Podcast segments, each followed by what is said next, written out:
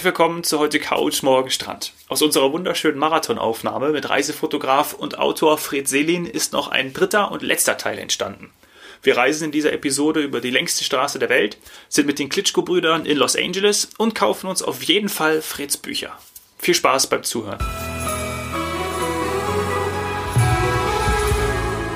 Was Bilder ja vor allem machen, sie regen ja auch dann zum Träumen an.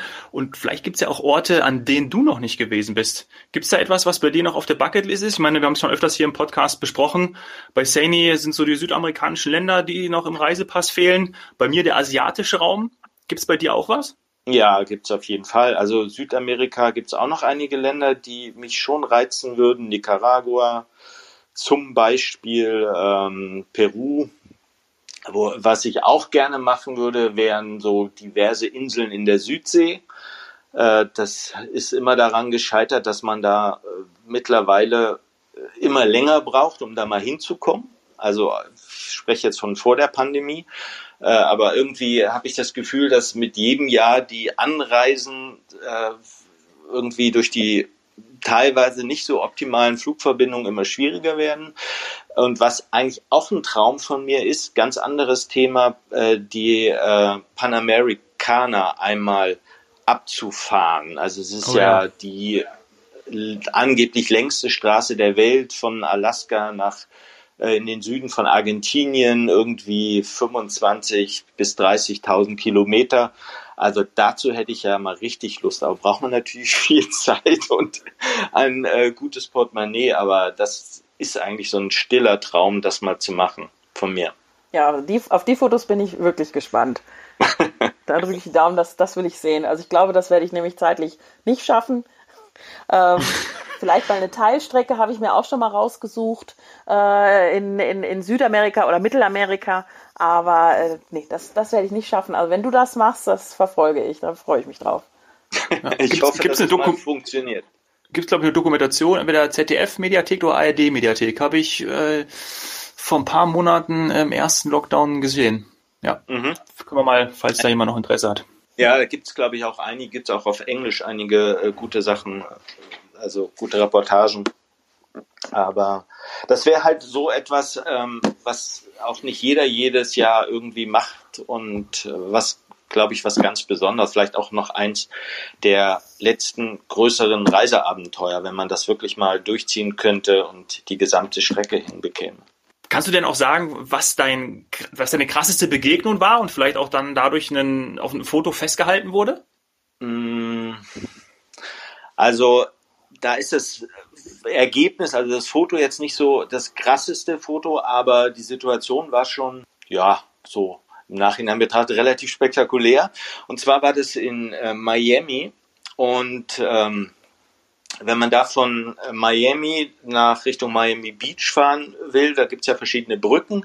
Und unter anderem gibt's aber auch eine Brücke, die nur in den Hafen geht. Und äh, die ist normalerweise, ich glaube inzwischen ist sie für den Normalverkehr richtig gesperrt. Also da kommt man nur noch mit äh, bestimmten Fahrzeugen rüber und so. Also jedenfalls wollte ich äh, an dem Tag oder besser gesagt an dem Abend ein Foto von der Skyline machen im Dunkeln.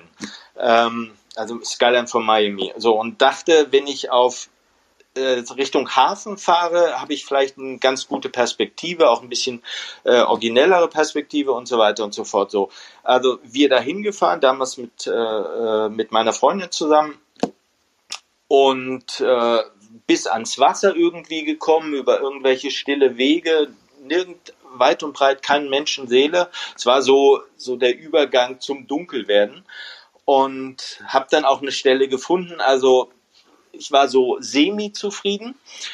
Und irgendwann haben wir dann eingepackt und wollten zurückfahren und wir waren kaum wieder im Auto und äh, auf dem Weg zu der Brücke plötzlich, wie das so ist in Amerika, äh, das volle Kino, äh, zwei oder drei, ich glaube zwei waren es, äh, Polizeiwagen mit äh, Rot- und Blaulicht und was sie da alles anmachen. Und jedenfalls haben die uns dann mitten auf der Brücke äh, gestellt, angehalten und ich dachte, was hast du jetzt falsch gemacht?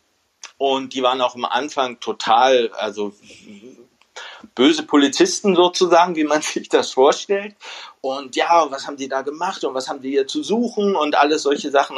Wir haben uns dann eine Weile mit denen unterhalten und ich habe dem dann auch erklärt, was ich gemacht habe und alles harmlos und habe ihm den Fotoapparat gezeigt und also es war dann völlig entspannte Atmosphäre und ich bin dann auch zwischendurch, durfte ich dann auch aussteigen und habe eben fotografiert. Irgendwann sind wir aufs Oktoberfest zu sprechen gekommen und ich glaube, das hat so den, das, das Eis gebrochen, also Amerikaner und Oktoberfest.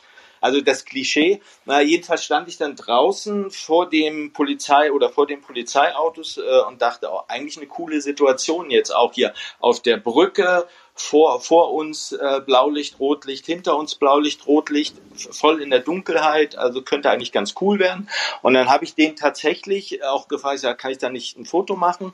Und da wir uns inzwischen doch echt gut verstanden haben, sagte er, ja, mach mal. Und in dem Moment, als ich das machen wollte, also weggehen wollte, äh, kamen die nächsten Polizeiautos und das waren, ich weiß nicht, ob es FBI, das habe ich vergessen, jedenfalls eine höhere Dienststelle. Und dann meinte der Typ, der mir vorher die Erlaubnis erteilt hat, nee, nee, lass das mal lieber, äh, sonst gibt's nur Ärger. So, und dann hatten wir praktisch nochmal das Gleiche und ich habe ein Foto, glaube ich, gemacht in dem Moment, bevor die dann kamen und so weiter. Ist jetzt kein krasses Foto, aber die Situation, äh, lange Rede, kurzer Sinn, sie haben uns nicht festgenommen, wir durften weiterfahren. Hintergrund war, dass an dem gleichen Tag, paar Stunden vorher, dort in diesem Hafengelände, in dem Nachbargebäude, zwei Typen verhaftet wurden, die angeblich Stand zu diesem Zeitpunkt äh, einen terroristischen Hintergrund hatten. Hm. Oh, ja. Und du bist da schön zum Fotomachen hingefahren. ja. Und das Oktoberfest hat dich gerettet. Das Oktoberfest ja. hat mich gerettet. Die haben geleuchtet, als sie Oktoberfest, ja, wunderbar. Ja. Jetzt könnten wir mutmaßen, wie vielen Menschen schon das Oktoberfest ein Leben gerettet hat. Gibt's bestimmt. Ja, oder Gefängnis erspart hat, so eine ja. Nacht. Ja, oder neue Beziehungen soll es ja auch geben. Ja, genau. Das kann sein. Äh, du, du hältst, du hast ja sowieso auch spannende Geschichten auf deinen Reisen schon erlebt, aber du, äh, du verschriftlichst ja auch spannende Geschichten, denn du bist ja auch vor allem Autor, ne? Du hast mehrere Bücher geschrieben. Schreibst du denn ja. auch auf Reisen oder hast du Orte, an die du dich fürs Schreiben zurückziehst?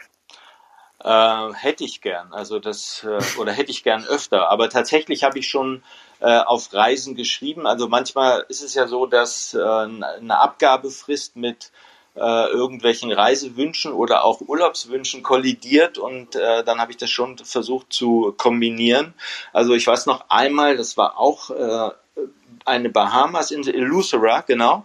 Äh, und da habe ich fast ein ganzes Buch geschrieben. Ähm, äh, Kriminalstoff war das. Ähm, und da habe ich das einfach so gemacht, dass ich, da kam mir wieder das Frühaufstehersein äh, zugute, dass ich morgens echt richtig früh aufgestanden bin, bis mittags ungefähr gearbeitet habe und äh, dann den Rest des Tages dann so eine Art Urlaub gemacht habe. Also das hat da ganz gut geklappt. Mhm. Haus direkt am Meer. Äh, ich saß dann immer am Tisch und konnte aufs Wasser gucken. Also es es ging richtig gut. Eine andere Situation war dann mal, ähm, ich habe auch vor einigen Jahren mal die Autobiografie der Klitschko-Brüder geschrieben, also dieser beiden Boxer, als sie noch aktiv mhm. waren. Und da haben wir uns dann äh, für eine gewisse Zeit nach Los Angeles zurückgezogen. Also die beiden haben sich auf Kämpfe vorbereitet. Äh, die hat, haben dann innerhalb von einer Woche hatte jeder einen Kampf, der eine in äh, Los Angeles, der andere in Vegas. Und äh, da haben wir uns da praktisch in, ähm, in an der Grenze zu äh, Venice Beach in so einem äh, ja, Apartment-Hotel oder was das war, äh, eingemietet, alle zusammen, der Trainer mit seiner Frau, die beiden Klitschkos, ich und so weiter, damit wir praktisch flexibel arbeiten konnten. Also immer wenn die Zeit hatten oder ich bin mit zum Training und zwischendurch hatte der eine Geburtstag und haben wir große Geburtstagsfeier gemacht mit der ukrainischen Gemeinde in irgendeiner so Bar und solche Sachen. Also da war das eigentlich eine ganz gute Kombination. Da konnte ich natürlich auch mir viel von Los Angeles angucken und ich bin jeden Morgen äh, in so eine, in so ein, es war kein Starbucks, sondern so ein, so ein ähnliches Teil, habe mir mein Frühstück geholt, bin zum Strand. Äh, die Anlage war zwei Blocks entfernt, habe mich an den Strand gesetzt, gefrühstückt und dann konnte die Arbeit losgehen. Also Was aber also ich habe ich hab so viele ich habe so viele Bilder gerade im Kopf. Das glaube ich. Also ich muss jetzt fragen, haben die Klitschko Brüder dann denn bitte auch in Venice Beach die ganzen anderen äh, also Muscle Beach wird er ja auch genannt, die ganzen anderen Helden, äh, die dort äh, Gewichte pumpen und und äh, Klimmzüge machen und so haben die die denn wenigstens richtig nass gemacht. Wenn die da mal aufgetaucht sind und dann auch Klimmzüge gemacht haben, dann sahen die anderen bestimmt ein bisschen alt aus. Nee, die haben, die haben da, also, die haben da, da gar nicht trainiert, weil die hatten ihr, ihr eigenes Gym in Richtung Stadtmitte, also in einer, so einer Gegend, die man eigentlich aus Kriminalromanen kennt, äh, aber auch cool. Aber was schon Venice Beach, wenn man jetzt äh, eine Reihe hinter den Strand geht, da gibt's oder gab's damals zumindest so einige Cafés, wo äh, wirklich Hollywood ein- und ausging. Also das habe ich auch ein paar Mal erlebt, äh, un unfassbar. Da sitzt, sitzt dann irgendein äh, Hollywood-Schauspieler direkt am Nebentisch und das ist die normalste Sache der Welt. Also mega. Ja. Wie auf dem Oktoberfest. ja, genau. ja. Ja. Ja. Hörst du, jetzt, jetzt, jetzt willst du... Kriminal, jetzt Kriminal, äh, Kriminalroman oder Kriminalszenerie ist ja das nächste Stichwort, oder? Ja, ja genau. Ich wollte wollt, wollt gerade noch erzählen, was halt auch passiert beim Reisen und das ist auch wirklich das Schöne, ähm, dass einem Ideen kommen. Also, dass man an Orte kommt, ohne dass man es geplant hat und äh, äh, äh durch diesen Ort entsteht eine Idee für, für, ein, für, ein, für eine Geschichte, für ein Projekt oder solche Sachen. Also erinnere ich mich auch dran, das ist nicht lange her, ähm, das Buch gibt's noch nicht, aber ich arbeite dran. Äh, da war ich in äh, auch Florida. Äh, ich weiß nicht, ob jemand Anna Maria Island kennt. Das ist so eine vorgelagerte Insel. Man fliegt nach Tampa und mhm. muss dann noch, glaube ich, anderthalb Stunden fahren äh, Richtung Meer und das ist so eine vorgelagerte Insel, traumhaft schön, also echt schön. Und äh, zu dieser Insel gibt es zwei Brücken und äh, auf der Landseite vor einer Insel gibt es noch so einen kleinen alten Fischerort, der heißt Cortez.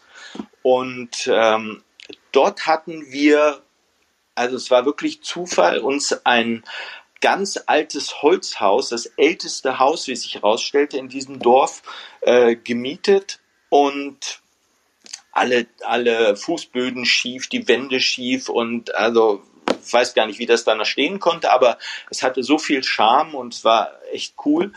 Und ich weiß nicht, waren zehn Tage da oder so. Und irgendwann kurz vor Ende der Zeit äh, saß ich am Strand und hatte plötzlich eine Geschichte äh, im Kopf, also die äh, im Zweiten Weltkrieg losging, nur durch dieses Haus weil ich so ein bisschen die Geschichte des Hauses gibt seit 1800 schieß mich tot und äh, weil ich weiß, dass in auf diesen einen, einigen vorgelagerten Inseln da in Florida, äh, Captiva zum Beispiel gibt's noch weiter südlicher, äh, da haben sich viele CIA, ehemalige CIA-Mitarbeiter niedergelassen, also da kann man einmal über die Straße gehen und trifft äh, ungefähr 50 von denen und so weiter. Also irgendwie hat mich das inspiriert und ähm, hatte mir so eine Geschichte ausgedacht von einer Frau, die Agentin war äh, für, für die Amerikaner am Ende des Zweiten Weltkriegs und so weiter.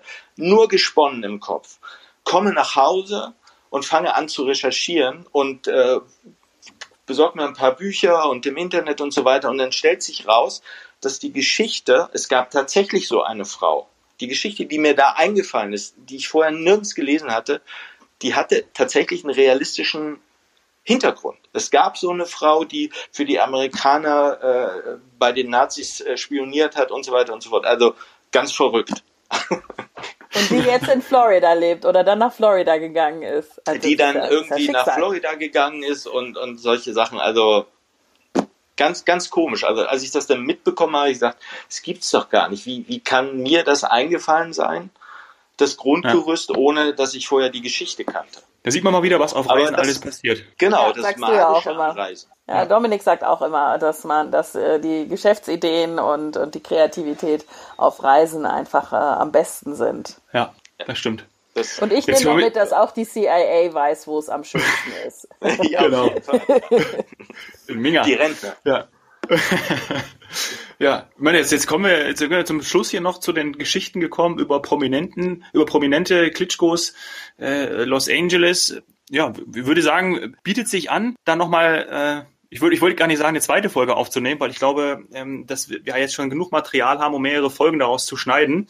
Aber dass wir uns nochmal zusammensetzen, vielleicht ja, wenn du deinen Havanna-Marathon tatsächlich realisieren kannst, dass wir entweder, ähm, obwohl auf, in Kuba ist die Internetverbindung noch nicht so stark, das müssen wir wieder machen, wenn du dann wieder zurück in Hamburg bist.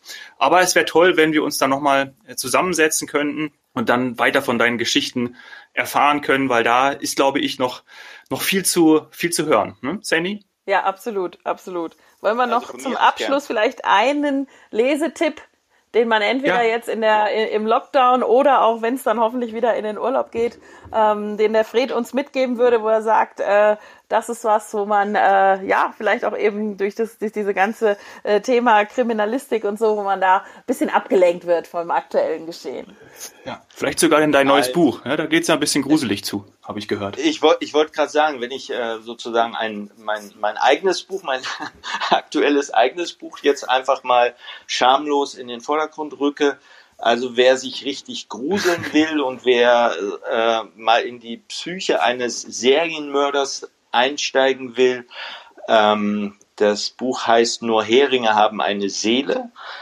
Und das mhm. ist praktisch äh, ein Buch über einen, sagte ich gerade, Serienmörder, der äh, nach dem Krieg, äh, nach dem Zweiten Weltkrieg, ähm, an der damaligen innerdeutschen Grenze äh, reihenweise Frauen ermordet hat, der auch nie überführt worden wäre, wenn er das nicht selbst alles gestanden hätte. Also er wurde überführt, weil er irgendwann mal auch einen Mann erschlagen hat. Und als er im Gefängnis saß, äh, hat er plötzlich äh, erzählt, dass er ich glaube, 35 Frauen ermordet hat.